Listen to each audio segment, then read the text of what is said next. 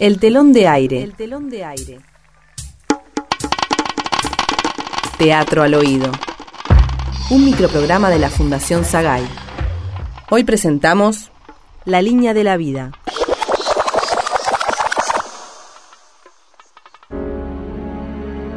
Cuando era chica, una mujer me leyó las líneas de la mano. En ambas las líneas que marcaban el tiempo de vida eran muy cortas. La mujer me miró a los ojos, seria, con gravedad. Es muy corta, me dijo. Yo temblé. ¿Cuánto dice que voy a vivir?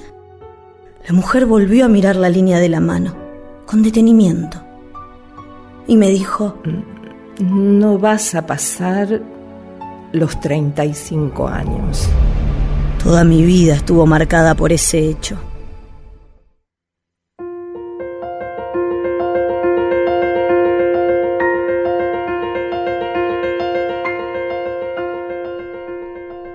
Cada día de mi infancia soñaba de noche con que la línea de mi mano se alargaba, crecía y me ilusionaba y era feliz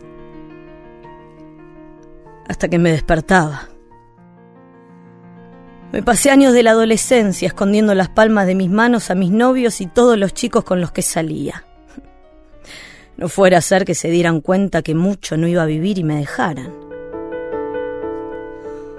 Cuando mis amigas hacían planes para el futuro, yo me quedaba fuera, en silencio. No decía nada, pero disimulaba. Y me partía de dolor. Sufría en secreto pensando en mi familia. Ay, mis viejos, pobres, que se les muere una hija antes de que se vayan ellos. O pobre Diego, mi marido, ¿no? Nunca pude ser sincera con él y contarle lo que me pasaba por miedo al abandono. Igual nos separamos. Por otros motivos, claro. Bueno, no sé. Quizá mi secreto y mi sufrimiento influyeron. Pobre Clarita, mi hija, sobre todo ella, pobrecita, cuando me decía que quería ser como yo sin saber el destino trágico que me esperaba. Por suerte ella sacó las manos del papá. Siempre miraba de reojo la mano de los otros. Ninguno tenía la línea de la mano tan corta como la mía. Yo no era necesariamente supersticiosa, pero era tan evidente la diferencia. Y había sido tan determinante esa mujer que No vas a, No vas a llegar, a, los 35, años.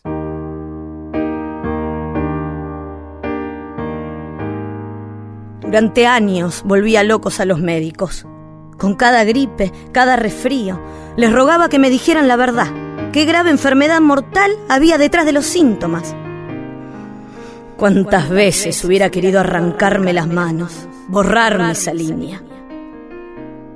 Pero estaban ahí, tan claras,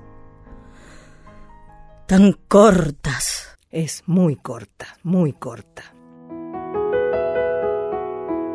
Un día busqué a la mujer esa, la vidente. Ya no estaba. Se había muerto.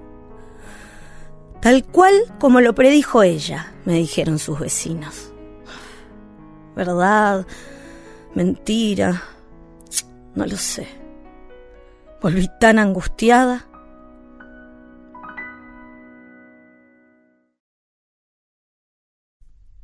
Hoy no hace frío pero tuve todo el día las manos debajo de estos guantes. Me saco los guantes y miro una vez más las palmas de mis manos. La línea de la vida inamovible, breve, apenas una rayita, inmunda. Hoy cumplo 35 años. La predicción de aquella bruja no se cumplió. Debería estar feliz, plena. Siempre esperé el momento de liberarme de este embrujo maldito. Pero no.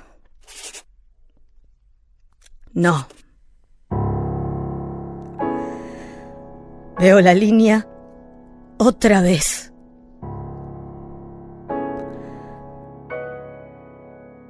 Me la voy a arrancar.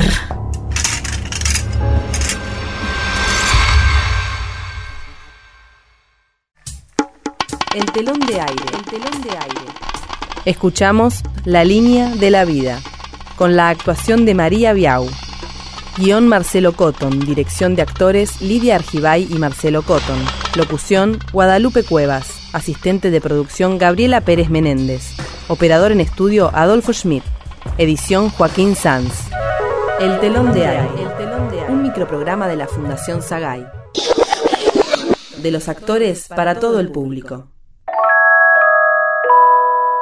Una producción de narrativa radial www.narrativaradial.com